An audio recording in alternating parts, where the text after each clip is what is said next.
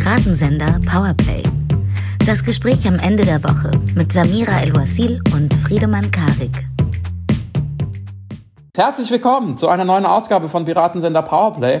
Vielleicht der letzten Bastion der Vernunft in Disney Deutschland, dieser landgewordenen Traumfabrik, in der Inzidenzwert und Pandemiepolitik immer mehr am einarmigen Banditen ausgedattelt werden. Aber Leute, keine Panik, immerhin ist sie für euch wieder da. Hier ist die einzig wahre Corona-Taskforce, der Schnelltest fürs Gehirn, die wirklich atmende Öffnungsmatrix. Samira El-Uhasil. So viele Triggerwörter auf einmal, Friedemann. Und auch von mir willkommen beim P-Ranton-Sender Sauerplay mit dem einzigen Grund, warum ich mein Mikro gestern nicht abgefackelt habe, nämlich mein politischer Anti-Aggressionstherapeut der tröstlichen Theorien, der Social Media Tor, der meine Motzreflexe in Trotzreflexionen verwandelt, der heiße Stein, der das Fass zum Überlaufen bringt, Friedemann Karek. Hallo. Vielen Dank. Und jetzt, liebe HörerInnen, könnt ihr alle nochmal zurückspulen und auf halber Geschwindigkeit abfeuern, was Samira da gerade alles gesagt hat. Es war ja wirklich ein Potpourri, eine Virenschale des Wortwitzes. Samira, vielen, vielen Dank dafür.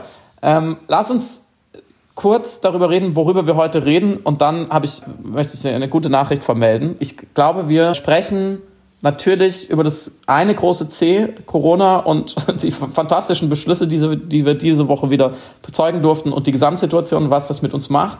Und das andere große C ist sogar ein Doppel-C, oder? Das andere große, ah ja, das ist, äh, das stimmt. Äh, und es äh, grassiert offensichtlich auch, anders, auf andere Art und Weise. Okay, also erst Corona und dann Cancel Culture. Richtig, genau. Und äh, wir haben uns, ich glaube, bei Corona haben wir uns vorgenommen, mit viel Emotion reinzugehen.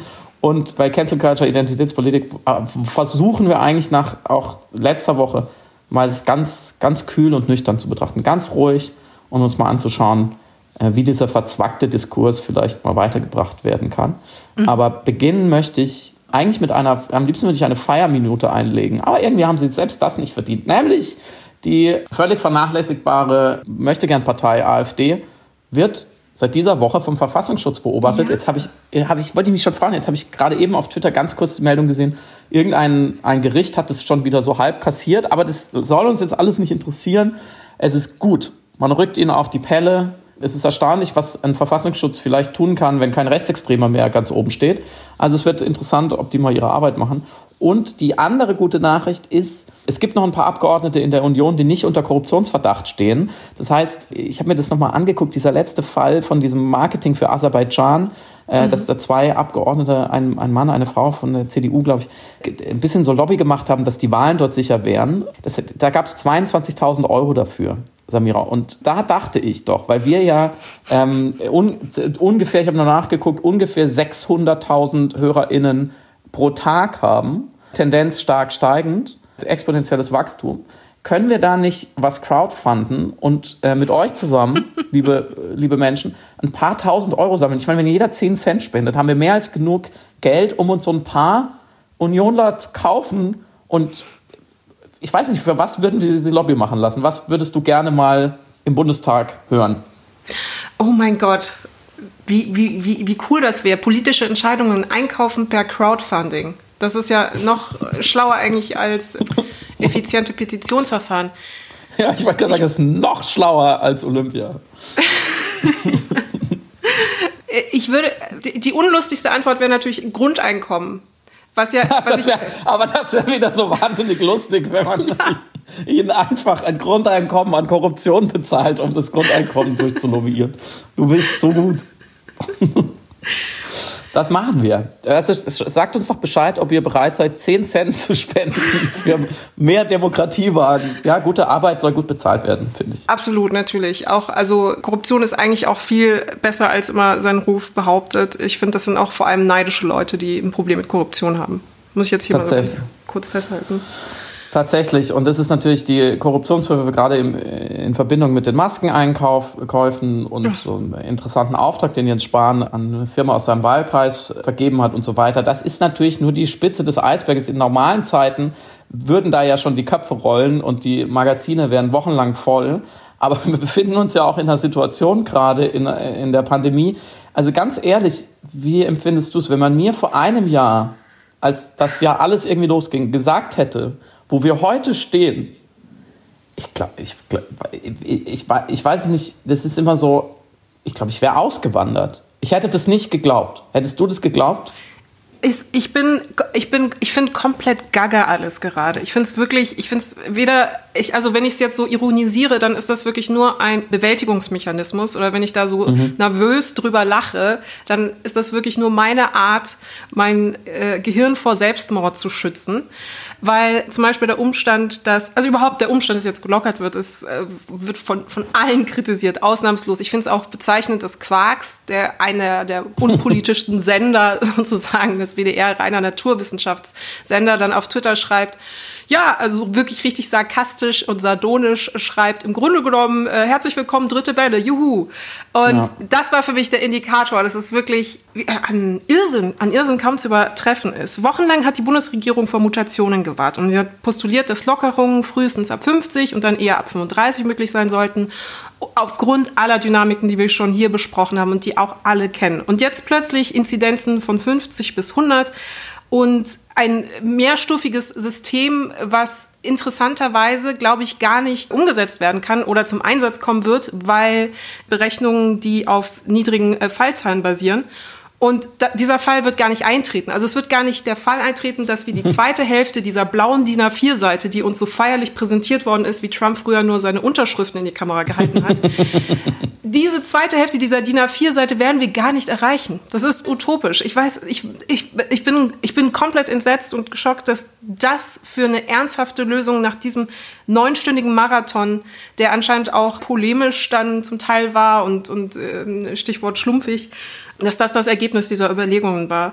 Und dann kommt eben on top noch diese sogenannte Taskforce. Und ich hasse diesen Begriff wie die Pest. Das ist für mich eher Kreisverbandsarbeitsgruppe. Was soll dieser Quatsch mit der Taskforce? Ausgerechnet bestehend aus den zwei inkompetentesten Politikern, die wir gerade derzeit in der Regierung haben, Spahn und Scheuer. Die Öffnungsstrategie basiert auf dem Umstand, dass wir 150 Millionen Schnelltests organisieren müssen. Und diese Taskforce soll also die Organisation dieser Schnelltests planen und organisieren. Und es fängt schon damit an, das habe ich im Fokus von gelesen, dass Spahn diese Tests zu spät bestellt hat. Er hat sie verbummelt. Er hat sie verbummelt. Wir, wir, das ganze Land wartet auf diese Tests. Das ganze Land braucht diese Tests. Der ganze Plan, dieser ganze elaborierte DIN A4-Seitenplan basiert auf diesen Schnelltests. Und Spahn, der Teil der Taskforce ist, die genau einen Job hat, hat es verbummelt, hat es zu spät bestellt. Und auf der anderen Seite haben wir ihm zur Seite gestellt Scheuer, der 560 Millionen Euro Schadensersatzansprüche verursacht hat der beratungsresistent ist, der nicht auf die Vorwürfe eingeht, der nicht zurücktritt. Und der soll jetzt mit Spahn, der jetzt, du hattest vorhin auch noch angekündigt, eben den Auftrag für den Maskeneinkauf an Fiege, wovon er Vorsitzender des Bezirksverbandes ist. Und ich, ich I don't know, also da ist so viel, äh, Friedemann, I don't, ich, erklär's mir, erklär mir bitte diesen Irrsinn. Es ist wirklich gaga, es ist wirklich geisteskrank alles. Ja, ich meine, jeden Morgen stehe ich auf und nehme mir vor, mich nicht mehr zu ärgern und schon gar nicht öffentlich. Und dann am Abend gehe ich ins Bett und habe wieder fünf Tweets geschrieben in einem Ton, also wirklich wie mein Opa, wenn ich ihm früher durch, durch die Beete gerannt bin. Also wirklich empörend, erzürnt, enttäuscht und, und fast schon autoritär. Also nehmt mir bitte meinen Twitter-Account weg oder diesen Leuten die Regierung. Das kann euch ja aussuchen. Ähm, und es ist tatsächlich, man, man, man kann es mit man kann es nicht mehr mit anderen Begriffen beschreiben, wie du sagst, mit einem Irrsinn. Eine Zahl ist mir gerade eben noch in den Schoß gefallen. Und zwar, die ist nicht neu. Die, die Studien dazu gibt es seit zwei Wochen. Nämlich zu der einfach medizinischen Gefährlichkeit dieser Variante B117, die sich jetzt auch bei uns durchsetzt und wie sie sich überall durchgesetzt haben, weil ist ihr Job, weil sonst wäre sie nicht die Variante, wenn sie sich nicht durchsetzen würde, weil sie einfach äh, sozusagen besser angepasst ist als der Wildtyp. Ähm, und die hat ja überall in Europa die Infektionen wirklich raketenartig in die Höhe getrieben. Das haben wir wirklich ein Land nach dem anderen, Irland, England und so weiter. Überall war es das Gleiche. Vor allem haben wir jetzt aber schon inzwischen Studien aus eben diesen Ländern. Also wie vor einem Jahr haben wir das sozusagen das Glück, dass wir ein bisschen hinten dran sind chronologisch und wir gucken können, was macht es denn in den anderen Ländern. Und äh, es gibt zwei völlig solide, wirklich unter Zehntausenden Patienten und Fällen äh, durchgeführten Studien in Dänemark und England und die kommen beide zu einem sehr ähnlichen Ergebnis. Die Zahl ist, glaube ich, aus Dänemark. Diese Variante führt zu 64 Prozent mehr Hospitalisierung. Also 24, 64 Prozent höhere Wahrscheinlichkeit, mehr der Fälle, die erkranken, kommen ins Krankenhaus und dann eben entsprechend natürlich auch mehr auf die Intensivstation und so weiter und so fort. Und wir wissen das seit zwei Wochen. Und wir sehen diese Variante bei uns gerade ansteigen und wir öffnen. Das, dafür hat man keine anderen Worte mehr als Irrsinn. Manchmal, man muss gar nicht viele Worte verlieren zurzeit. Manchmal ist mhm. es so simpel. Ja, es ist völlig simpel. Die Gefahr steigt. Wir sehen, was in anderen Ländern passiert ist und wir senken unseren Schutz dagegen. Mhm. In den Kliniken müssen sie denken, dass wir alle komplett verrückt geworden sind. Mhm. Und die Begründung dafür, was aus der Ministerpräsidentinnenkonferenz und mit Merkel und so weiter rauskam, ist eigentlich traurigerweise nichts anderes als sowas wie eine selbsterfüllende oder selbstzerstörende Prophezeiung, dass man sagt, ja, die Leute machen das nicht mehr lange mit. Wir können nicht mehr länger in diesem Lockdown bleiben, deswegen beenden wir ihn, um dann damit bewiesen zu haben, dass er ja nicht mehr lange funktioniert. Mhm. Also da, es wird ja nicht mehr mehr die Mühe gemacht, irgendwie wissenschaftlich oder auch nur, auch nur von der Vernunft her das ordentlich zu begründen. Deswegen fragt man sich oft, ist das jetzt die neue Strategie oder ist es jetzt wirklich die Kapitulation?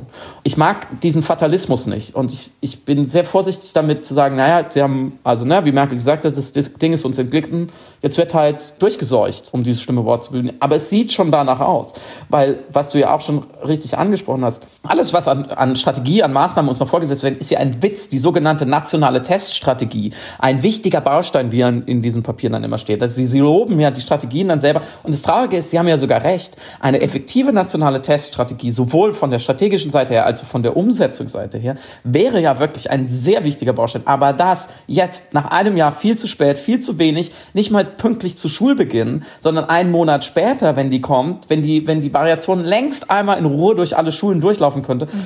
das ist ja keine, das ist ja keine Strategie mehr. Das ist ja ein schlechter Scherz die, der, für mich war so ein Moment Anfang der Woche, als ich in der Beschlussvorlage gesehen habe, dass die Tests, die der Bund garantieren will, mit den Ländern gemeinsam für Schulen von zwei pro Woche auf einen pro Woche runtergesetzt haben. Mhm. Das ist so eine kleine Änderung in so einem Papier.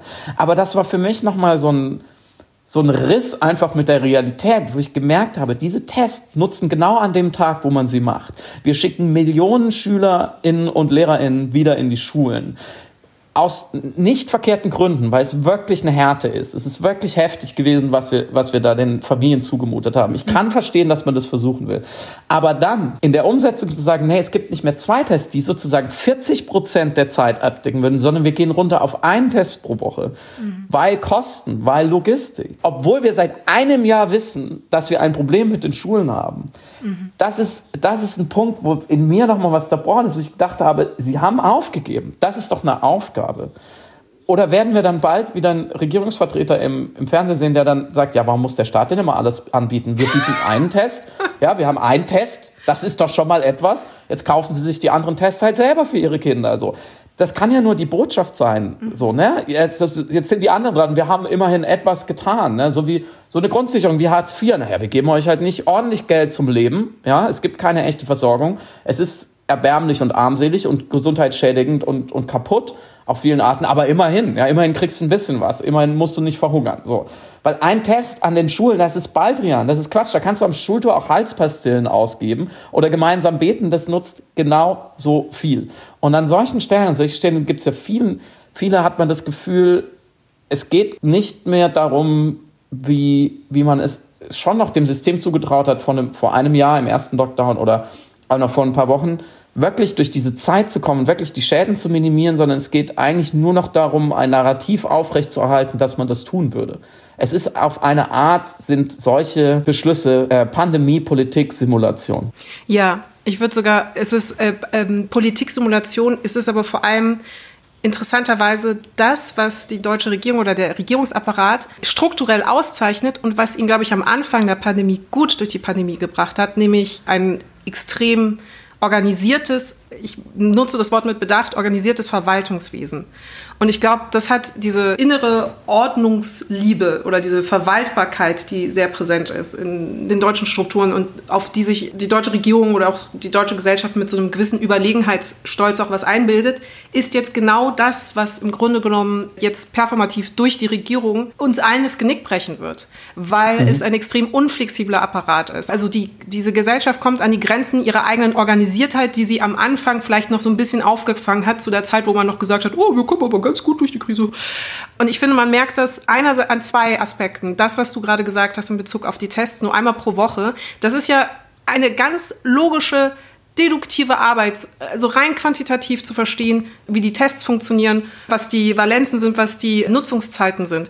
Das heißt, wie du sagst, das ist ja eine aktive Entscheidung, zu sagen, wir bieten das Instrument an, aber wir bieten es auf eine Art an, dass es nicht effizient ist. Das ist eine Form von Lösungen verwalten, aber keine Probleme lösen. Also es ist ja. eine reine Verwaltung. Und das macht die Regierung die ganze Zeit. Sie verwaltet Lösungen, aber sie löst die Probleme nicht. Ein anderer Aspekt ist, bei der Vorstellung der Beschlüsse hat Angela Merkel mehrmals auf die eingebaute, so eine eingebaute Hintertür hingewiesen. Also hat gesagt, wenn die, die Notbremse. Die Notbremse, genau. Gehen die Infektionszahlen wieder über 100, würden wir zurück zu unserem aktuellen Status quo kehren. Und allein der Umstand, dass sie darauf so hinweist und sagt, nein, nein, Achtung, ich habe das mitbedacht, ist ja ein Indikator dafür, dass sie davon ausgeht, dass diese Notbremse gezogen werden wird, werden muss. Wird, ja. ge gezogen werden muss, wird. Guter Pandemium. Und das war für mich ein bisschen der Moment, wo mein Herz zerbrochen ist, weil ich dachte, jemand, der die ganze Zeit, der mit dem Zug fährt und die ganze Zeit mit dem Finger auf diese Notbremse zeigt und sagt, nein, nein, Leute, keine Sorge, wir haben eine Notbremse, wir haben wirklich eine Notbremse. Schaut mal, diese rote Notbremse, sie ist da, wir haben sie, Leute. Der geht wirklich davon aus, dass der Zug gerade ungebremst in irgendeine Richtung fährt. Und ähm, auch das für mich reiner Indikator von Verwaltung von Lösungen und nicht Problemlösungskompetenz. Du, du hast sehr recht, du sprichst mir aus der Seele. Ich, ich glaube, auch Deutschland lernt gerade sehr viel über sich selbst, wenn es möchte. Ja. Nämlich erstens, dass wir richtig schlecht im Organisieren sind und ja. dachten immer, wir sind die Weltmeister. Zweitens, Innovationen sind nicht unser Geschäft. Wir haben ein Jahr Pandemie, wir haben kaum eine einzige Innovation. Wir haben zwar mit den Impfstoff mitentwickelt, aber alles andere, da haben wir nicht den kleinsten Fortschritt gemacht. Darüber haben wir uns schon mehrmals beschwert. Das Land der Ingenieure schafft es nicht, mal flächendeckend Lüftungsanlagen in irgendeiner Form sinnvoll da einzubauen, wo sie wichtig wären. Drittens, wir denken immer, bei uns läuft Politik und Bürokratie, läuft alles so ganz gut, die sind alle so ganz fähig, da gibt es nicht so viel Korruption und so weiter. Alles völliger Bullshit. Wir sind richtig mies gemanagt von Leuten, die anscheinend auch zumindest empfänglich sind, in solchen Situationen sich dann zu bereichen.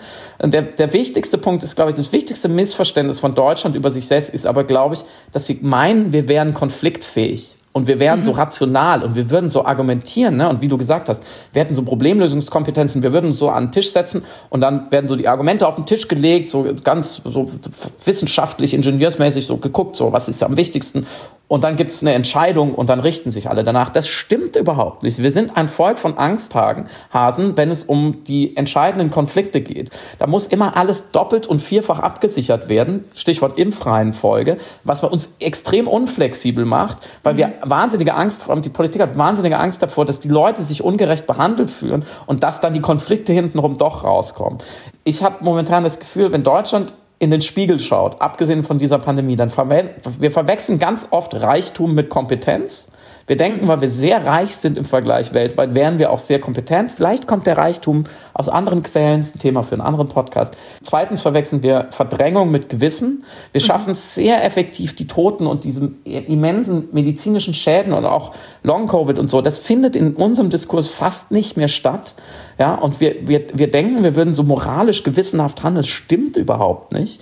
Und drittens verwechseln wir dieses Muster hier der Konfliktvermeidung mit Gerechtigkeit. Wir denken, wenn man, wenn man keine Konflikte eingeht, wenn man keine Entscheidung trifft, wenn man sich immer so durchmauschelt, das wäre dann irgendwie gerecht. Und das stimmt nicht. Und so kommt man am Ende nämlich auf die letzte Patrone an Narrativ, die jetzt auch Söder und andere Bühnen bemüht haben, auf die sogenannte Eigenverantwortung, die wir mhm. ja schon öfters mal äh, problematisiert haben. Wo man inzwischen sagen muss, es ist natürlich schlau, wenn man das jetzt äh, immer wieder betont, ja, jetzt kommt es mehr denn je auf die Bevölkerung an, dann weiß man nämlich, wer hinterher schuld ist, wenn dieser sogenannte Lockdown nicht mehr funktioniert. Und ich habe genau jetzt nämlich zum ersten Mal hätte ich habe ich Verständnis für Leute, die sagen, wisst ihr was, so leckt mich am Arsch auf gut Deutsch. Ich mache da nicht mehr mit. Es ist so ein Chaos. Ich versuche seit einem Jahr, mich an die Regeln zu halten. Ich sehe, dass es so ungerecht ist an vielen Stellen. Ich merke, dass ihr, dass ihr grundfalsche Entscheidungen trefft, aus ganz, ganz komischen Gründen. Das ist ja auch kein Lockdown mehr, das braucht man auch gar nicht mehr so nennen. So, man, es ist auch kein Shutdown, es ist, es ist auch ein Fuckdown. So. Ähm, und, die, und die Leute sind, glaube ich, an einem, an einem Punkt, und ich verstehe sie da auch, wo sie sagen, wenn ihr uns nicht die geringsten, wenn ihr schon öffnet, ja, aus Gründen, die wir gleich noch besprechen können, dann, dann macht doch zum Beispiel die Außengastronomie jetzt auf. Mhm. So. Das täte allen gut. Das wäre auch ein Signal für wir wollen, dass das Leben draußen wieder stattfindet, da wo es halbwegs risikofrei zu machen ist. Aber wenn man das nicht macht, wenn man das den Menschen nicht gibt und gleichzeitig die Büros immer noch nicht anfasst, nicht im geringsten sich traut, da mal hinzugehen und sagen, wir müssen, jetzt muss auch die sogenannte Wirtschaft muss jetzt auch mal da ihren Beitrag leisten, dann ist das echt eine Kapitulation ohne, ohne weiße Fahne. Dann hat man eben das Gefühl, es ist alles so ein bisschen egal. Man verlässt sich nur noch drauf, schnell genug zu impfen, wollen wir gar nicht drüber reden, plus Saisonalität, was auch ein sehr geringer Effekt ist, damit es keine Katastrophe gibt. Und der Einzige, der wirklich zufrieden ist mit dieser Möbius-Schleife, in die wir gerade geritten, äh, geritten sind, an Lockdowns, weil es ist uns ja allen klar, wie du gesagt hast, in zwei, drei Wochen kommt die Notbremse, dann sind wir wieder bei Null. Der Einzige, der wirklich zufrieden war, weil du eben gesagt hast, keiner kritisiert nicht, das stimmt, bis auf die Ausnahme, die die Regel bestätigt, das ist Peter Altmaier. Peter Altmaier findet alles gut. Okay. Und da sollte man hellhörig werden. Also, absolut. Der hat dann sofort getwittert, das ist verantwortlich, das ist sinnvoll, das ist für die Wirtschaft gut, vielen Dank. Da werde ich misstrauisch. Wenn solche geschmeidigen Parteisoldaten der selbsternannten Mitte wieder routiniert entsorgen, was immer an Widersprüchen sich ihnen in den Weg, Weg stellt. Das finde ich echt gefährlicher als alle jetzt beobachteten AfD-Hanseln, die ja nicht mal einen geraden Satz rausbringen. Die kommen deswegen niemals in die Nähe der Macht. Aber dieser, dieser, dieser Typus Politiker, äh, was man dann auch gerne politisches Talent nennt, der in jeder Situation noch irgendwie schafft, das irgendwie so hinzudrehen, dass es glatt aussieht der hat nämlich genau leider die, genau die gegenteiligen Eigenschaften, die ein guter Krisenmanager haben sollte. Ne? Weil mhm. der, der, der löst eben nicht die Probleme, wie du gesagt hast, und der schaut nur drauf, wie man diese Pseudolösung dann hinterher wieder gut verkauft und keine Miene verziehend in den Talkshows sitzt, obwohl die Zahlen gerade wieder explodieren wollen, weil er eben noch was werden will. So, das ist ja das Problem bei Jens Spahn, der will halt unbedingt Kanzler werden. Das ist, du bist nie gut beraten mit Leuten, die halt einfach so hart auf ihren Ehrgeiz gehen und dann im Endeffekt in der Entscheidungsfindung auch noch ein Satz dazu. Offensichtlich ja auch gar nicht von, von den direkten Umfragen getrieben sind, was ich ja erstaunlich finde, auch wenn das jetzt versucht wurde, medial so ein bisschen umzudrehen. Die meisten Deutschen wollten weiter scharfe Maßnahmen, weil sie es verstanden mhm. haben, was da los ist. Mhm. Diese Entscheidungen jetzt sind ja getrieben von so einer ganz komischen Binnenlogik, von so einem Herdentrieb zu meinen, man müsste öffnen und von starken Lobbys, da bin ich wirklich überzeugt davon. Es gibt das Beispiel der Friseurlobby, die einfach es geschafft hat, dass einzelne Läden in den Bundesländern angefangen haben zu klagen, auch nicht ganz zu unrecht juristisch, weil sie gesagt haben, wir haben keine wissenschaftliche Evidenz, dass man sich beim Friseur stärker ansteckt als in einem Büro zum Beispiel.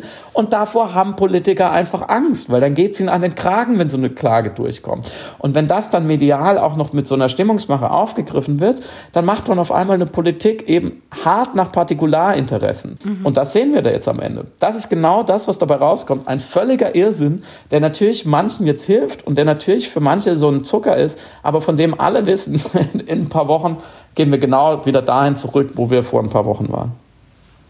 Ich finde es wirklich kennzeichnend, dass Peter Altmaier das gut findet, weil, na, weil er für mich die emblematische Verkörperung eben genau dieser bürokratischen Starrheit ist, die nicht kompatibel ist mit einer Krisensituation, die eine Flexibilität gewaltsam einfordert. Und das ja. ist und das, deswegen ist es total konsequent, dass er das natürlich sagt. Und ich glaube, das Konzept der Adaptation wird noch nicht genügend gewürdigt. Es ist nicht kompatibel mit einer Verwaltung oder einem Apparat eben anpassungsfähig zu sein. Du hast innovativ gesagt und ich würde eben noch einen Schritt weiter gehen. Äh, geschmeidig war das Wort, was du auch verwendet hast. Und das ist, glaube ich, das, was uns gerade so abgeht. Eine gedankliche, eine soziologische, eine politische Geschmeidigkeit.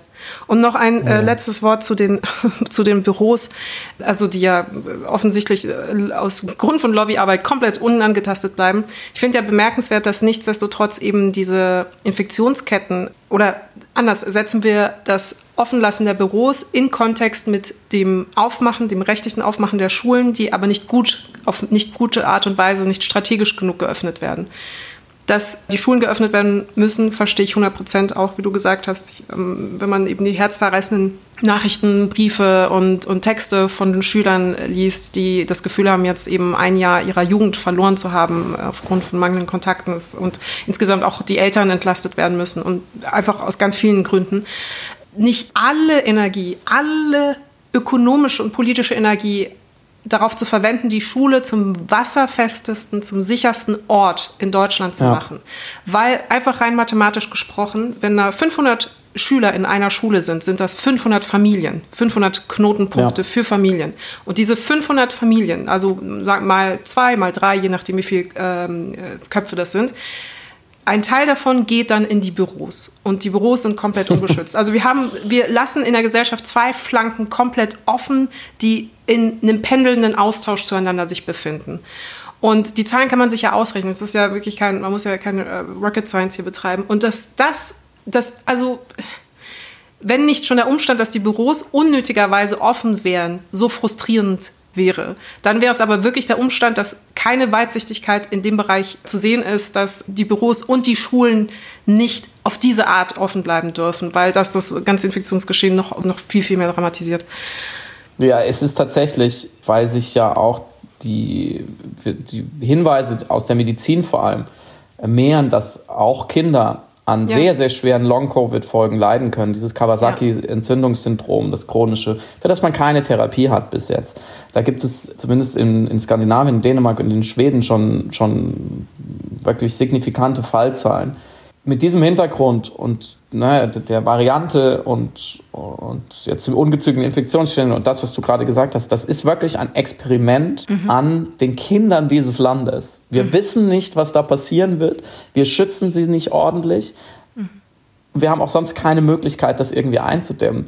Ich wirklich, ich habe wirklich da, ich weiß nicht mehr, wie Eltern diese Widersprüche gerade aushalten. Mhm ich habe echt enorm großes Mitleid. Es tut mir wirklich in der Seele weh, dass, dass man das jetzt innerhalb eines Jahres nicht besser hingekriegt hat, zumal wir ehrlich gesagt im Herbst schon genauso darüber gesprochen haben. Es spitzt sich nur immer weiter zu. Und ich glaube, es wird tatsächlich noch Jahre, wenn nicht Jahrzehnte in der Rückschau, wird es dieses Land beschäftigen. So, das geht in, natürlich in erster Linie um die Opfer und die Schäden jetzt und um eine verantwortungsvolle Politik. Aber was man in 20 Jahren mit einem nüchternen Blick zurück darüber sagen wird, dass wir Millionen Schüler in diese Situation schicken, in dieses Risiko, das kann man überhaupt nicht, kann man überhaupt nicht begreifen. Mhm. Und man kann wirklich an so einer Stelle kann man nur noch die, die Daumen drücken. Also wirklich nur noch die Daumen drücken. Das ist das Schlimmste eigentlich in der politischen Sphäre, wenn man sagt, wir haben die Kontrolle verloren und ist, der Teufel ist an, schon an der Wand, ja, und wir drücken die Daumen, dass es nicht so schlimm kommt.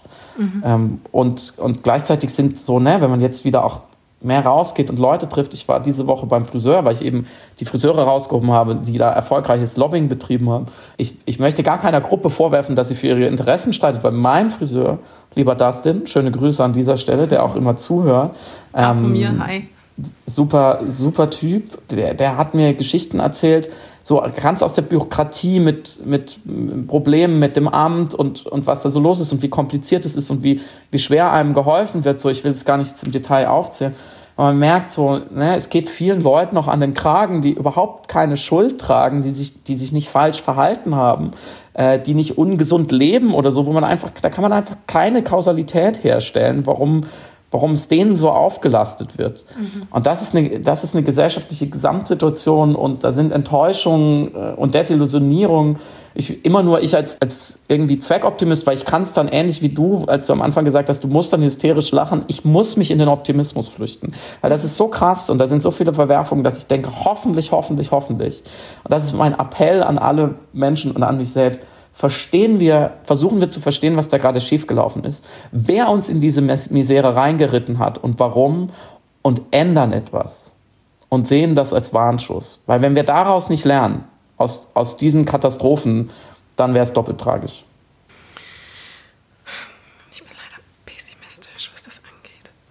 Ähm, ja, weil gehört. ich war so optimistisch am Anfang. Das kannst du dir nicht vorstellen. Ich war wirklich guter Dinge. Ich dachte, wir kommen gut durch den Sommer und wir lernen aus unseren Fehlern. Und wir sind aber alle im Modus. Wir sind alle im Modus sehenden Auges, einfach alles zu wiederholen. Schlimmer. Schlimmer. Ja, man muss ja echt leider sagen, ja, wir verschlimmern es wird es, ja. schlimmer. Ja. Aber der AstraZeneca-Impfstoff ist jetzt ein bisschen rehabilitiert worden. Also die Zahlen zumindest, was seine Wirkung angeht. Erstens, er wurde jetzt für über 65-Jährige zugelassen um was ein bisschen länger gedauert hat. Ähm, aber man musste quasi erst die Schotten und die Briten vorkosten lassen, bevor man sich dann dazu durchgerungen hat. Und das ist auch natürlich jetzt nur ein Nebenschauplatz diese, der ganzen Misere, der ganzen Missstände, die wir hier gerade besprechen. Aber auch das ist natürlich symptomatisch für diese für diese Havarien, diese Havarien dieses großen demokratischen Dampfschiffes unserer Gesellschaft, welches irgendwie noch mit Faxgeräten durch die Gegend fährt, dass durch zwei Artikel, einer im Handelsblatt und dann ein paar Multiplikatorenmedien im Grunde genommen mhm. der Impfstoff derart in Verruf gegangen ist, dass wir kurz die Situation hatten, dass wir die Verwaltung und die Impfstoffverfügbarmachung nicht mehr richtig organisieren können, weil Menschen eben den Impfstoff verschmäht haben, weil sie wie ich finde, ja dann aufgrund der Berichterstattung, die das irgendwie halb insinuiert hat oder schlecht kommuniziert hat, für einen Moment denken mussten, der ist nicht so wirksam, warum sollte ich mal nicht wirksamen Impfstoff spritzen mhm. lassen? So, das wurde jetzt aus dem Feld geräumt. Der Wirkstoff ist noch wirksamer als der Impfstoff von BioNTech.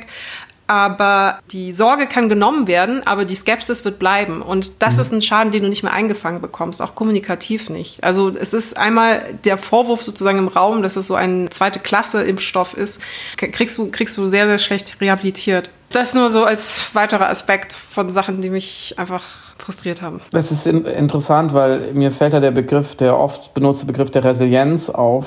Ja. Wir, ich sage jetzt mal breit wir oder die Menschen, die dann eben diesen Impfstoff nicht mehr wollen. Wir scheinen auch eine sehr niedrige Resilienz zu haben und ein sehr niedriges Krisen, Krisenkompetenz, weil mir doch, also ich, mir muss doch klar sein, dass ich nicht aufgrund eines Artikels und so einer kurzen Debatte so eine wichtige Entscheidung treffen kann. Mhm. Also da muss ich doch resilienter sein oder wir auch als Gesellschaft resilienter und, und nicht so picky, würde man auf Neudeutsch sein, sagen, sondern sagen, wir müssen verdammt nochmal alle uns zusammenreißen und da jetzt irgendwie durchkommen und dann wird jetzt, das wird jetzt die Nadel in den Arm, fertig aus. Also diesen, diesen Spielraum, den wir uns da erlauben, als sehr reiches, saturiertes Land, den erlauben sich andere nicht. In, in mhm. den USA impfen sie jetzt 24-7 Tag und Nacht am Wochenende durch und es läuft, weil die Leute sagen, ich will raus. Ja, ich will, ich will mich schützen, ich will meine Familie schützen, ich will die Gesellschaft schützen, wie auch immer, ich will mein Business schützen und wir danteln so rum. Also, ähm, Aber ich glaube, das liegt am Narrativ äh, in Bezug auf das Impfen. Also so wie du es genau beschreibst, ist die amerikanische Vorstellung Freiheit. Nachdem ich mich geimpft habe, kann ich jetzt wieder machen, was ich will. Ja. Hier war das Narrativ oft, man muss sich impfen lassen, um, um das gesamte Geschehen positiv zu beeinflussen. Also aus Und um Gründen der Solidarität. Ja, ja also aber wir, das ist, wir, ja, klar. Wir aber, reden ja drüber, wir müssen die ganz Alten erstmal impfen, damit die uns nicht wegsterben. So, das ist, da in dem, auf dem Stand sind wir ja leider gerade noch. Genau, genau. Aber die, die weitere Überlegung war dann, oder die, das weitere Narrativ war dann, und danach müssen natürlich, äh, erstmal sowieso müssen sich einfach alle impfen, um alle zu schützen. Das ja. war die zweite Überlegung. Und da war dann der innere Impetus, und ich weiß nicht, ob das eben hier in Deutschland das, das so eine, eine bestimmte Form von gefühliger Aversion ist in dem Sinne. Ich will das nicht so archetypisiert unterstellen, aber dass man sagt, na ja, wenn ich jetzt schon für meinen Nachbarn mich impfen lasse, ja, dann will ich aber auch einen mhm. vernünftigen mhm. Impfstoff. Also dann will ich aber schon das Beste und nicht dass ich denke, dass die Leute das tatsächlich so 100% empfunden haben, aber auf Grundlage des Narrativs, wie es verkauft worden ist, also auch als, ja, auch berechtigterweise solidarische Handlung, also es ist wichtig, dass sich impfen lassen jetzt in dieser, in dieser Krise, kann, also nicht, dass ich es verstehen kann, aber ich verstehe, was, warum dann diese, warum diese emotionale Deduktion erfolgte. Warum dann Menschen, wie du sagst, picky wurden. Weil man, von ja. außen betrachtet will man ja sagen, das ist ein totales Luxusproblem, das ist ja ein erste Weltproblem. Tatsächlich, du hast mit allem völlig recht. Ich glaube, man muss einmal hinzufügen, dass sich ja herausgestellt festgestellt hat, dass das langsame Impftempo als solches, also mhm. die absoluten niedrigen Zahlen, viel eher daran hängen, dass, dass es nicht gut organisiert ist und dass der ja. Impfstoff nicht da ist, wo er sein sollte, dass es mit den Einladungen nicht funktioniert, dass es unklar ist, dass gerade ältere Menschen das nicht verstehen oder relativ hohe Hürden haben und dass die mangelnde Bereitschaft, sich impfen zu lassen, ist ein kleinerer Faktor in dieser Gleichung. So, ja, das, das, kommt das muss man sagen, ne, ich, dass man, wo die Verantwortung lokalisiert ist. Aber vielleicht ist das eine gute Überleitung, Stichwort Resilienz und Stichwort Narrative zu unserem zweiten Thema heute, wenn du erlaubst. Mhm. Heute wieder Bitte. Überleitung für, für 22.000 Euro. Können Sie kaufen bei Friedemann Kari, dann mache ich eine Überleitung. Nachher im Gusto auch aserbaidschanische äh, Diktatoren, gar kein Problem.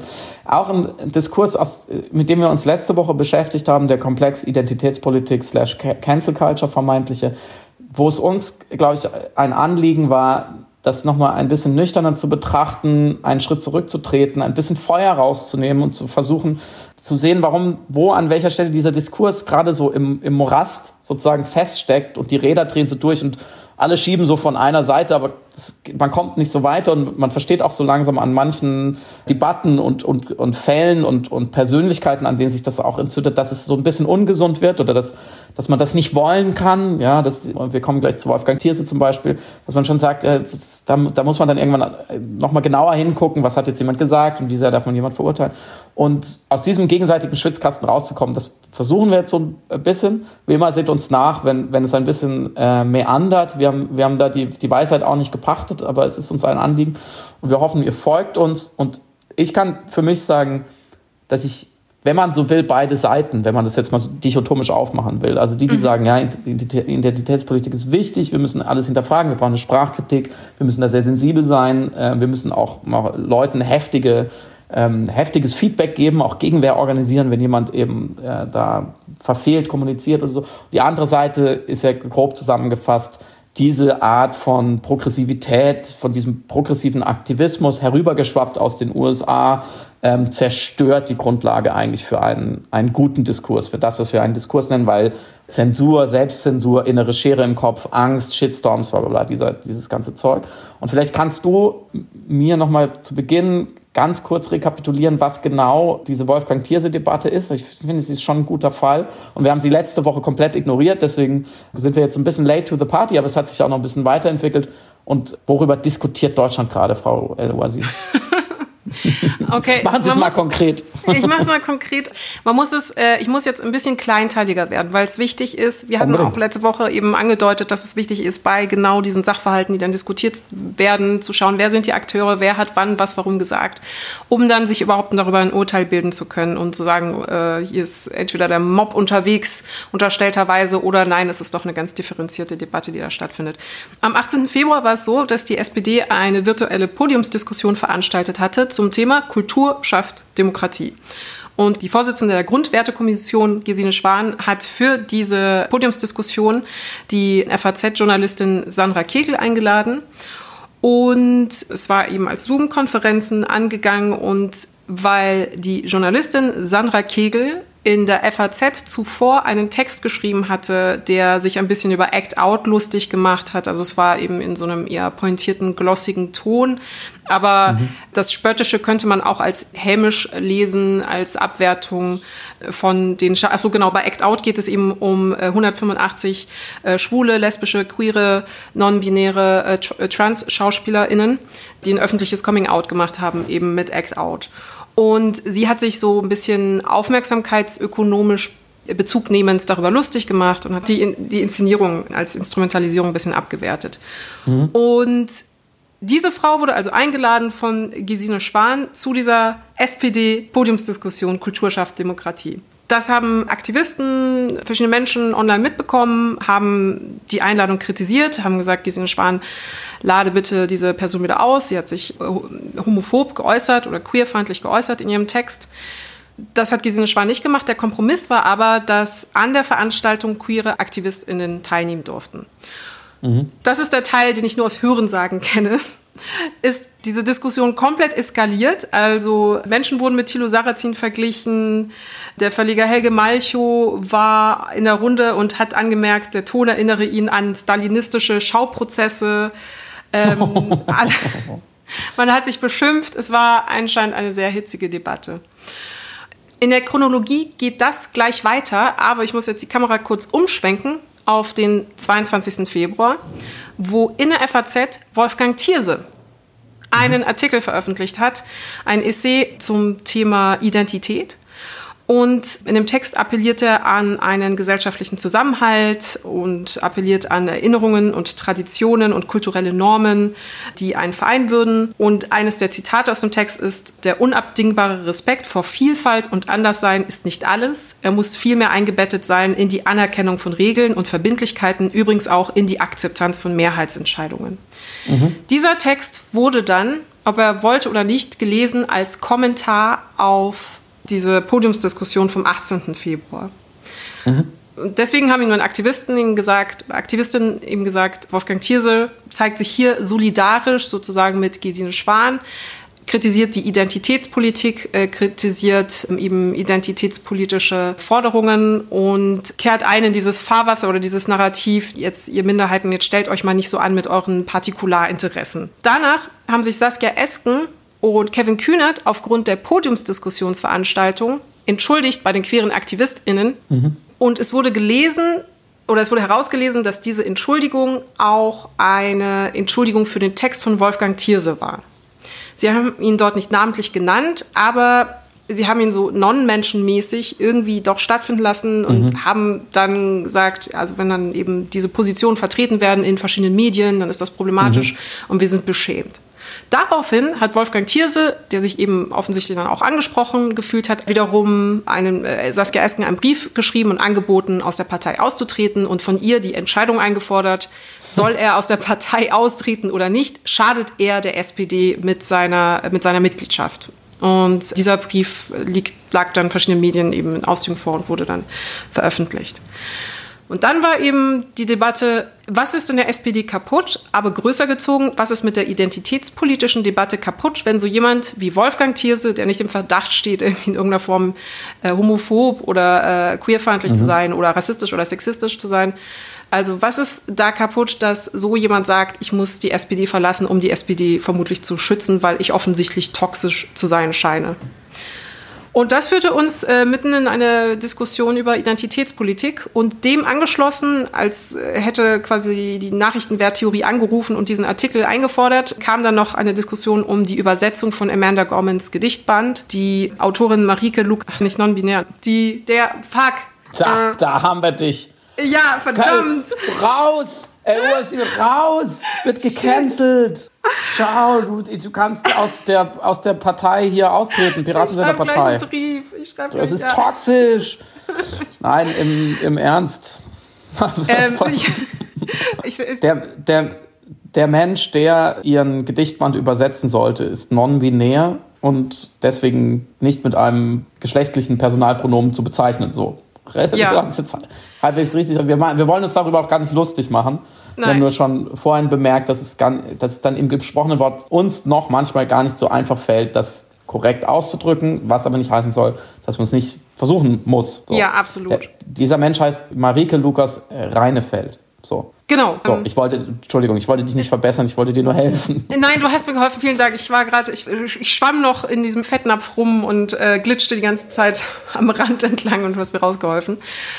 Marike Luca Reinefeld sollte das Gedichtband von Amanda Gorman übersetzen.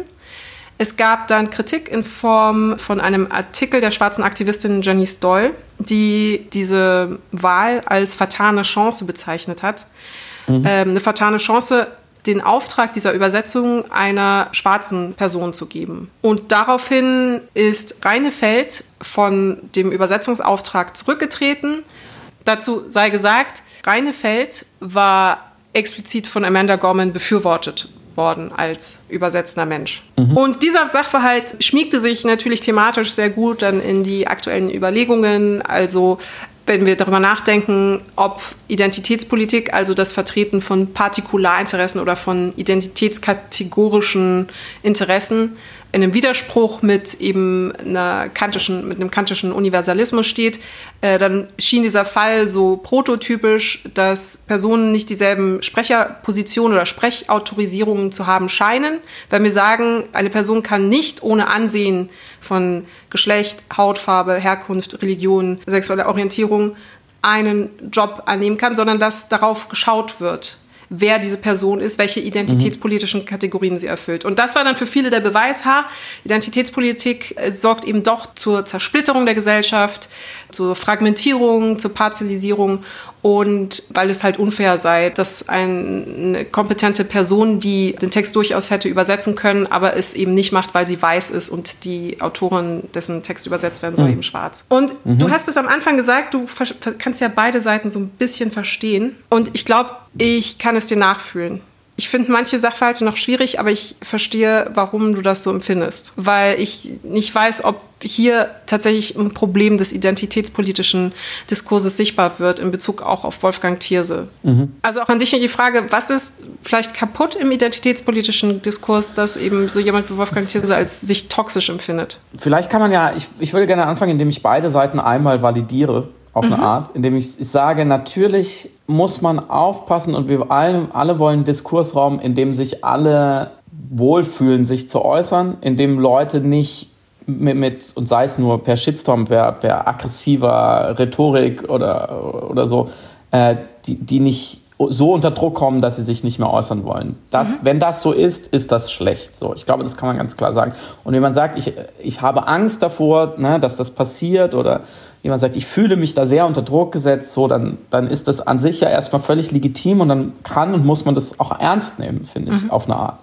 Und gleichzeitig ist es aber uns ja auch allen völlig klar, dass wir nicht mehr wollen, dass die Mehrheit bestimmt, wie über Minderheiten gesprochen wird. Mhm. Ist auch völlig logisch. Mhm. Es gibt keine Alternative dazu. Und wir wollen, dass also sogenannte Minderheiten oder marginalisierten Gruppen oder wie auch immer, wir wollen sie ermächtigen, wir wollen ihnen eine Stimme geben, wir wollen ihnen zuhören. Wir sagen, ja, ihr seid jetzt mal dran. So, und wir wollen an diesem Tisch, den du, glaube ich, auch immer als schöne Metapher bringst, der die Gesellschaft ist, wo es viele Stühle rein gibt, wir wollen, dass es fairer besetzt ist. Niemand kann etwas dagegen haben. So, ich, so. Und deswegen, das sind aber zwei Argumentationen oder zwei Positionen, die auf verschiedenen Ebenen stattfinden, wie man schon in meiner jetzt überspitzten, verkürzten Ausdrucksweise es klar gemacht hat. Was mir ganz persönlich es schwer macht, mich noch mit der ersten Position mehr zu identifizieren, die mir auch auf eine Art aus dem Herzen spricht, weil mir ein, ein offener Diskurs natürlich enorm wichtig ist. Aber mir macht es drei Dinge schwer, mich damit mehr zu identifizieren. Und es mhm. sind drei Gründe, warum ich eher auf, bei, bei der, auf der anderen Seite stehe, wo ich dich jetzt, glaube ich, auch verorte, grundsätzlich in diesen Debatten. Erstens, was wir jetzt schon öfters hatten, was ich jetzt nicht weiter ausführen will, dass die Wortmeldungen, Beiträge, Texte oft schwach recherchiert sind, nicht bis zum Ende durchrecherchiert, nicht präzise und nicht klar durchargumentiert, dass sie die Beispiele, die sie heranholen, oft aus den USA holen und dann auch so immer so ganz gerne so ein bisschen so hindrehen auf eine sehr leicht entlarvbare Art, die, wo man einfach dann den, irgendwann auch den Generalverdacht gegenüber den sogenannten Identitätspolitik, den kritischen Identitätspolitik-Essays hat, dass sie einfach so, so schludrig tendenziös argumentieren. Ich habe mhm. noch mehr, könnte noch mehr Beispiele bringen. Roland Eisenbrand, den ich auch persönlich kenne, der, äh, der sich dankenswerterweise einem, einem Beispiel aus der FAZ angenommen hat in einem langen Twitter- Thread, wo die Autorin versuchte darzustellen in den USA, so war so eine Schlagzeile, solle nicht mehr zwei plus zwei gleich vier ge gelten, weil Identitätspolitik, weil Ethnomathematik. Also mhm. so ein Aufschrei fürs FAZ-Publikum, jetzt gehen sie auch noch die Mathematik an. Und äh, Roland hat eben die Zitate, die da drin sind und die Beispiele sehr genau nachverfolgt und hat einfach herausgefunden, dass es haltlos ist. Mhm. Es gibt diese ethnomathematischen Bestrebungen nicht. Und es war wieder so ein Beispiel, wo versucht wurde, dem, dem, dem, der Gegenseite so etwas zu unterstellen und wo man so leicht das durchschaut. Oder auch Jürgen Falter in der FAZ war ein Beispiel. Da ging es darum, ob man Hegel jetzt aus den Bibliotheken verbannen will in den USA. Und dann wurde mal so ganz genau nachgefragt und dann kam raus, es war ein Gerücht. Da wurde einfach ein Gerücht aufgeschrieben. Und das ist der erste Punkt, warum es, wo es mir so schwer fällt, wo ich denke, naja, wenn ihr eure Position nicht ohne diese Mauscheleien darstellen könnt und ohne, dass man hinterher immer denkt, so, ja, aber die Hälfte der Beispiele war irgendwie Kappes, die andere Hälfte aus den USA, mh, hm, ja, dann, dann finde ich es einfach, dann ist es auch einfach so aus Gründen des Fair Plays bin ich dann schon sozusagen schon mal bei den anderen. Mhm. So, das zweite ist immer diese Diabolisierung durch Vergleiche. Du hattest eben, da ging es wieder um Stalinismus, ja. Äh, äh Wolfgang Thier sagt, glaube ich, auch, ja, dass die Umbenennung von Straßennamen erinnert ihn an totalitäre Regimes, ähm, was diese ersten zwei Probleme in einem Satz fasst, nämlich erstens wurden noch fast keine Straßennamen umbenannt, sondern es sind Vorschläge, es sind freiwillige Initiativen. Der Staat macht hier so, noch so gut wie gar nichts. Ja, also falsches Beispiel, nicht richtig zitiert und dann auch noch maximal diabolisiert, ja, totalitäre Regime, als befänden, als wäre nicht das ein performativer Widerspruch, weil dass wir darüber diskutieren, zeigt ja, dass es nicht totalitär ist. Es ist mhm. nicht Stalinismus oder sonst irgendwas. Sonst gäbe es ja diese Meinung gar nicht. Sonst könnte Wolfgang Thierse diesen Artikel gar nicht schreiben. Das ist der zweite Punkt. Und der dritte, das folgt so ein bisschen daraus, dass die Kategorien der Bewertung nicht stimmen. Und mir fällt es immer auf bei den Modalverben. Da wird sehr schnell das Modalwert dürfen oder müssen benutzt. Mhm. Also zum Beispiel der erste Tweet, den ich zu diesem Gorman, zu dieser Debatte oder diesem, diesem Fall gesehen habe, war, darf jetzt eine weiße Person eine schwarze Person nicht mehr übersetzen. Mhm. Und in dürfen steckt für mich immer eine, eine, fast schon juristische Legitimation drin, die man sich einholen müsste oder die man nicht mehr hat. Mindestens aber eine moralische und was etwas sehr abgeschlossenes. Ja, in dürfen dürfen ist das Ende eines Prozesses. Ähm, und das mit dem Verwandte müssen was oft, ne? Äh, müssen wir jetzt, müssen wir jetzt Angst um die Meinungsfreiheit haben? Müssen wir jetzt mit unserer Meinung hinterm Berg halten? Ich denke dann immer, es ist doch eigentlich eher ein Soll und ein Kann, was mhm. dahin gehört. Weil wir mhm. diskutieren nun mal normativ auf eine Art, das ist immer sollen. So, sollte dieser Mensch diesen Menschen übersetzen? Und wenn ja, was sind die Argumente dafür? Und ein Können. Und das Können ist ja immer mit einem Ja zu beantworten. Natürlich kann man das alles machen. Natürlich kann Wolfgang Thierse diese Meinung vertreten. Und natürlich kann dann vielleicht Kevin Kühne, Saskia Esken sagen, diese Meinung ist aber ist nicht unsere Meinung und wir sind eben tonangebend in der SPD. Mhm. Aber daraus dann so ein Dürfen und Müssen zu machen, ist falsch. Und daraus dann eben, und da sind wir beim Stichwort Resilienz, darauf dann zu reagieren im Fall von Wolfgang Thierse und zu sagen, ja, dann muss ich wohl aus dieser Partei austreten, da ist der Kategorienfehler. So wie du gesagt hast, eigentlich ist es ja der Start einer Debatte über das Sollen mhm. und der vielleicht auch irgendwann in einem Darf-Diskurs endet. Aber es geht nicht um Müssen. Mhm. Weil der, du kannst sehr gut Mitglied der SPD sein und trotzdem diese Position vertreten. Und das ist eben die Frage der Resilienz. Also wie viel Resilienz trauen wir einem Wolfgang Thierse zu oder auch einer Mareike Reinefeld, dass sie kritisiert werden oder dass, dass ihre Position kritisiert wird oder im Fall von Reinefeld eben der Job, den sie angenommen hat. Mhm. Und dass sie sich dann, dass sie das aushalten müssen oder können. Also dass, dass dann jemand, der beruflich übersetzt, dann eben sagt, okay, jetzt ich höre gerade sehr viele sehr stark vorgebrachte Gegenargumente, warum ich das tun sollte. Ich entscheide mich um. Mhm. Also ich bin ja ein mündiger Bürger, Bürgerin oder wie auch immer. Man muss mir ja zutrauen, und dann sind wir an dem Beispiel von Dirk Nowitzki von letzter Woche. Man muss den Menschen ja auch grundsätzlich erstmal zutrauen, dass sie sich eine Meinung bilden aufgrund dieser Kritik. Mhm. Und ansonsten ist, wenn, wenn man jetzt sagt, der Mensch, der das jetzt nicht übersetzen wird, dieses Buch, ist jetzt das Opfer dieser Aktivisten, ist man ja wieder interessanterweise in dem Opfernarrativ, was man ja der Gegenseite immer vorwirft, dass sie alle zu, alles zu Opfern machen. Alle sind jetzt Opfer. Jeder, der nicht weiß, ist, jetzt ein Opfer. So, ne? Und das, da muss man ja genauso vorsichtig sein, dass man das Menschenbild hochhält, so sagt, naja, ein Mensch bildet sich in einem Diskurs eine Meinung und dann trifft er eine Entscheidung und ist vielleicht geistig flexibel und hat vielleicht neue Erkenntnisse gewonnen. Mhm. Ich habe in den letzten zwei Jahren enorm viel neue Erkenntnisse in diesem Feld gewonnen. Ich habe im Sommer einen, dann einen großen Essay geschrieben für die SZ, den wir auch noch immer in die Shownotes packen können. Nicht, weil er so toll ist oder wir die Klicks brauchen, einfach um, zu, um an meinem Beispiel zu zeigen, ne, ich habe das Privileg, ich kann sozusagen von Beruf offen laut nachdenken, aber man kann sich auch entwickeln, man kann mit Menschen sprechen und Leuten sprechen, die mehr Ahnung haben und dann kann man seine Meinung ändern. Mhm. Ähm, und das ist ja nicht immer gleich böse Politik. Andererseits betreibt ja auch zum Beispiel die CDU, die sogenannten christlichen Parteien, seit Jahrzehnten christliche Identitätspolitik, mhm. indem sie sagen, ja, aber das ist, das müsst ihr doch anerkennen, das sind unsere religiösen Gefühle und die anderen, wir Atheisten, sagen mal ja, mal nein. Mhm. Und, wir, und, und ich darf am Karfreitag nicht tanzen, weil es würde ihre religiösen Gefühle verletzen. Aber das ist ja nicht gleich Totalitarismus, sondern ich kann ja zum Beispiel auch sagen, ich finde diese Maßnahme falsch, ich finde, man sollte da nicht auf, auf die Religiosität hören, aber wenn es so ist, so be it. Ja, dann, dann tanze ich, habe ich halt einmal im Jahr ein Tanzverbot. Man muss es ja nicht immer gleich so rein. Da habe ich ja auch eine Resilienz. Da verlange ich von mir ja auch eine Resilienz, zu sagen, okay, ich halte das aus. Und wir als Gesellschaft halten das aus. Aber mhm. andererseits, jegliche Kritik an sich selbst, wie Wolfgang Thierse, sich da auch zu immunisieren, weil jeder Widerspruch, den ich erfahre, immer gleich als Beleg dafür gesehen wird, dass ich ja im Recht bin und dass man ja nichts mehr sagen darf und dass ja dann sofort Kritik kommt, das ist ja keine Resilienz. Und mhm. das ist, glaube ich, auch in der Demokratie einfach nicht, dass dann, dann kommst du in keinen sinnvollen Diskurs. Und da müsste ich, finde ich schon, so, so, sehr, so, so, so sehr ich recht gebe, dass manche Auswüchse sehr militant sind ja, und, und dann sehr auch auf eine Art beleidigend werden, als könnte ein Wolfgang Thierse qua Hautfarbe und Alter gar nichts mehr kapieren. Mhm. Das finde ich auch nicht, nicht ich verstehe, wo das herkommt, aber das finde ich auch nicht gut für den Diskurs. So sehr muss ich eben auch von einem Wolfgang Thierse und von anderen fordern, dass sie das dann mal aushalten. Wenn man sich öffentlich äußert in einem, in einem Bereich, wo man vielleicht auch nicht so super sich viel gebildet hat, muss man eben diese Resilienz aufbringen. Das ist so mein, mein Take. Du hast absolut recht, vor allem weil es etwas ist, das wir kultivieren müssen für einen ganz banalen, trivialen Umgang mit den Medien, die wir haben, mit den Diskursen, die wir über diese Medien auch führen werden. Der Umstand, dass jeder Sender ist und jeder politischer Sender sein kann, bedingt auch, dass jeder aushalten muss, dass alles, was du sagst, kritisiert werden wird. Und das ist, das ist jetzt einfach eine digitale oder eine mediatisierte oder mediale Wirklichkeit, in der wir leben.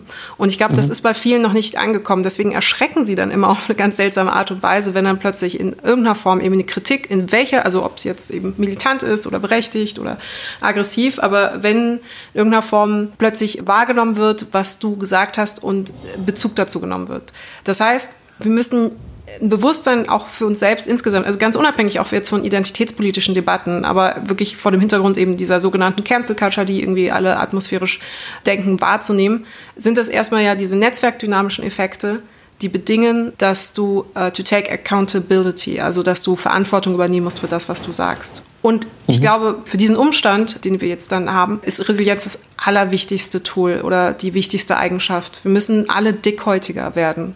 Es wird, diese Fälle werden immer wieder sein. Es wird immer wieder Debatten geben. Es wird immer hitzig diskutiert werden in sozialen Medien. Man muss das aushalten lernen und ich glaube auch irgendwann fast eine Debattenfreude zumindest entwickeln. Also man mhm. muss natürlich sich nicht darüber glücklich schätzen, jetzt dann beleidigt zu werden oder so, aber anerkennen, was auch das für ein Potenzial hat, was für eine Chance das mhm. ist. Weil es genau das, was du auch beschrieben hast, ähm, freisetzt, nämlich Erkenntnis- und Lernprozesse. Ich habe auch wahnsinnig viele Sachen genau über diese Debatten verstanden und begriffen, weil ich auch Sachen an mir selbst hinterfragen musste, weil ich dachte, ach, ich hab, hätte jetzt auch vielleicht so harmonisierend, moderierend, bisschen auch Tone Policing betreibend, wie Wolfgang Thierse ähm, argumentiert irgendwie in, von einem Jahr oder sowas und hätte gesagt, ja, wir müssen uns doch alle ein bisschen mehr vertragen und man muss sich hinten also ein bisschen zurückstellen und nicht immer mit den Partikularinteressen. Mhm. Und dann sehe ich aber eben die Diskussion, sehe ich die Kritik, lese die Artikel und verstehe, ach so, nein, das ist natürlich auch eine absolut berechtigte Position, wenn man Teil einer marginalen marginalisierten Gruppe ist, sich zurückzuhalten im Namen der gesamten Gesellschaft, dann implementiert das oder verstärkt das nach wie vor die Ungerechtigkeiten und die Dominanzsysteme, die da sind. Das heißt, es ist natürlich eigentlich autodestruktiv von Marginalisierten zu erwarten, dass sie sich so ein bisschen zurückhalten und dann äh, vornehmen, solidarisch dem Gemeinschaftswohl sozusagen zugetan sind.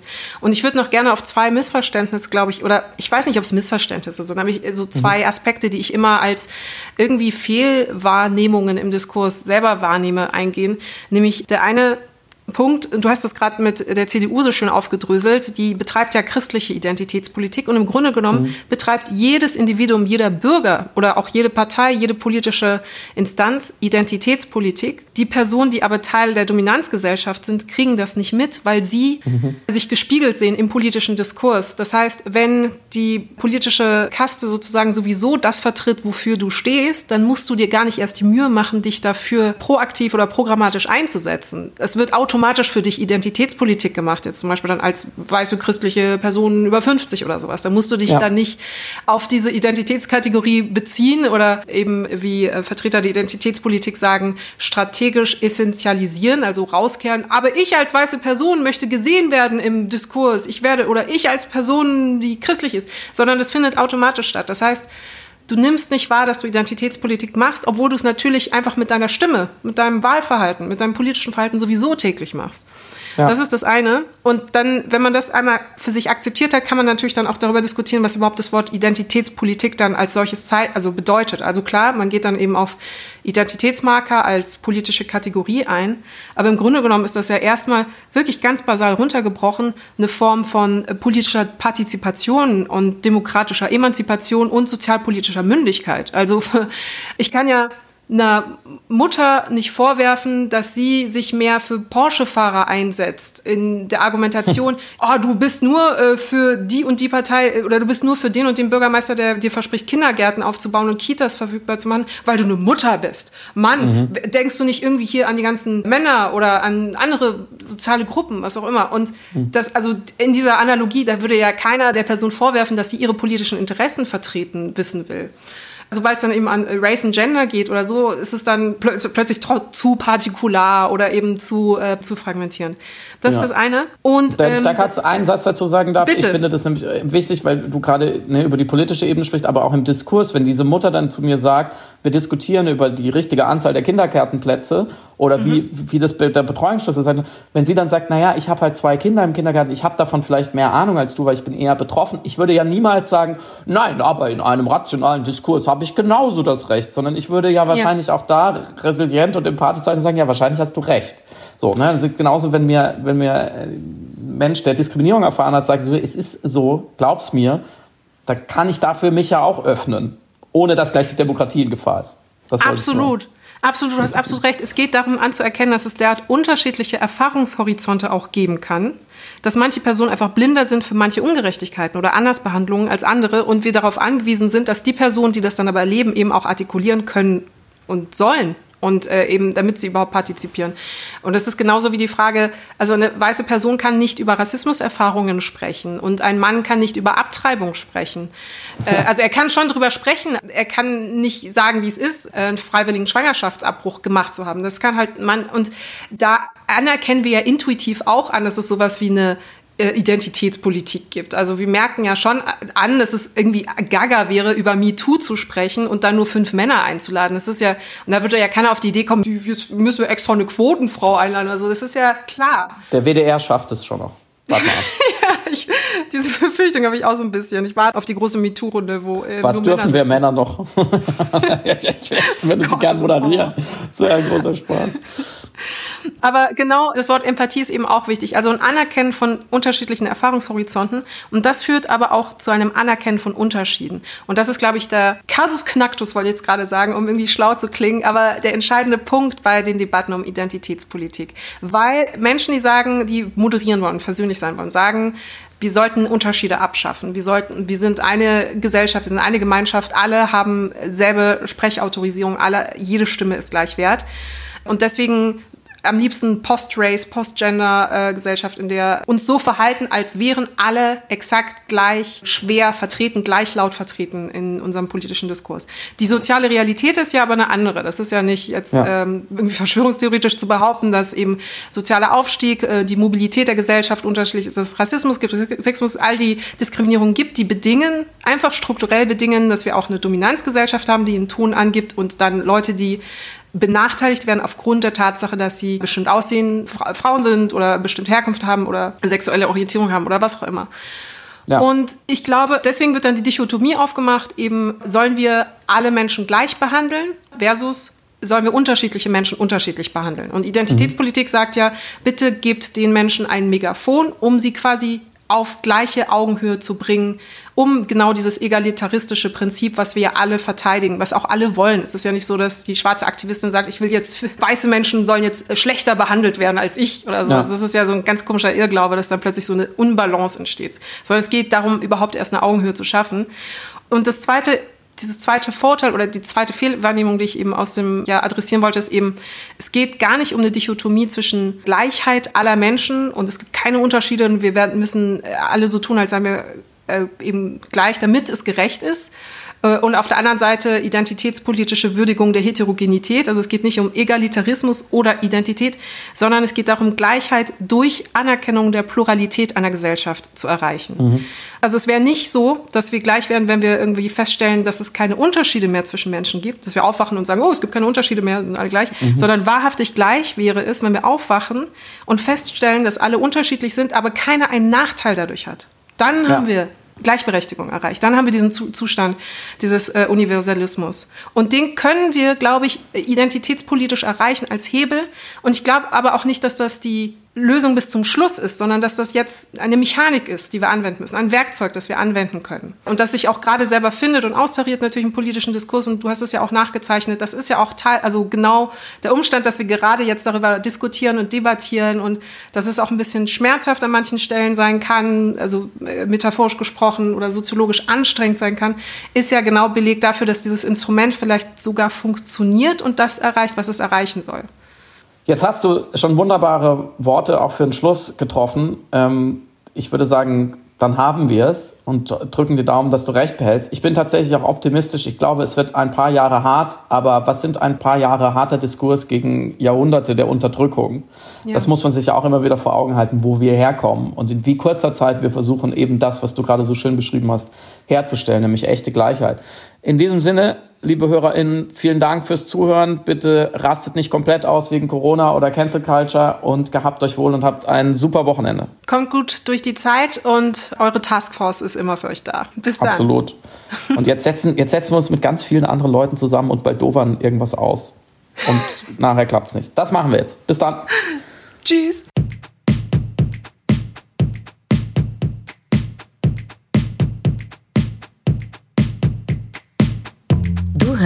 Piratensender Powerplay. Das Gespräch am Ende der Woche mit Samira El-Wasil und Friedemann Karik. Piratensender Powerplay ist eine Produktion von Powerplay Productions in Kooperation mit Yin Yang, der unsichtbaren Yogamatte für den diskreten Yogi. Du willst Yin Yang zwei Wochen kostenlos testen? Abonniere diesen Podcast überall und gewinne gutes Karma. Namaste.